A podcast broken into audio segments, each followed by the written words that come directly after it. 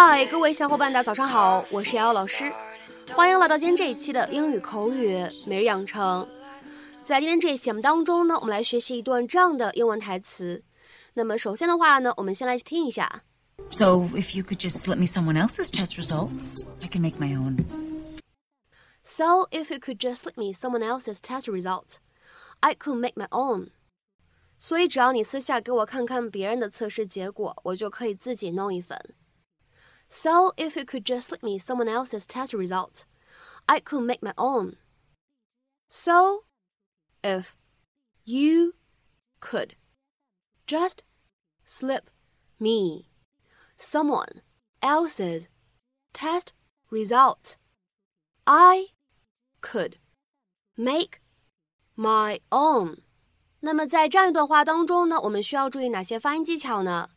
首先呢，我们来看一下第一处 ，could，just，放在一起呢，可以有一个不完全爆破的处理，所以呢，我们可以读成 could just，could just，could just。再来看一下第二处发音技巧，just，slip，放在一起呢，可以有一个不完全爆破，我们呢可以读成 just slip，just slip，slip。me 放在一起呢，可以有一个不完全爆破，我们呢可以读成 slip me，slip me，slip me。而再往后面看，test result 放在一起呢，可以有一个不完全爆破的处理，所以呢，我们可以读成 test result，test result，test result。再来看一下最后这一处发音技巧，当 could 和 make。放在一起的时候呢，我们可以有一个不完全爆破的处理，我们呢可以读成 could make，could Make，could make。Hi, uh, I need a paternity test. Well, we'll just schedule you for an exam. Oh, no, no, I don't need to take a test. I am just trying to reassure my husband of what I know is true in my heart. so if you could just slip me someone else's test results, I can make my own. I got Photoshop for Christmas. Oh, come on.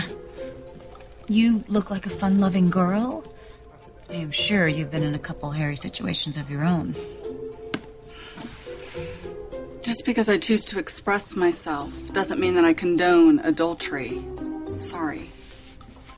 那么今天节目当中呢，我们来学习两个表达，都跟动词 slip 相关。你可以说 slip somebody something，或者呢，slip something to somebody 都是可以的。 那么这样的两个短语是什么样的意思呢？可以用来表示悄悄的把某个东西递给某个人。If you slip something to someone, you give it to them secretly。那么下面呢，我们来看几个例子。第一个，Robert had slipped her a note in school。Robert 在学校给他偷偷递了一张纸条。Robert had slipped her a note in school。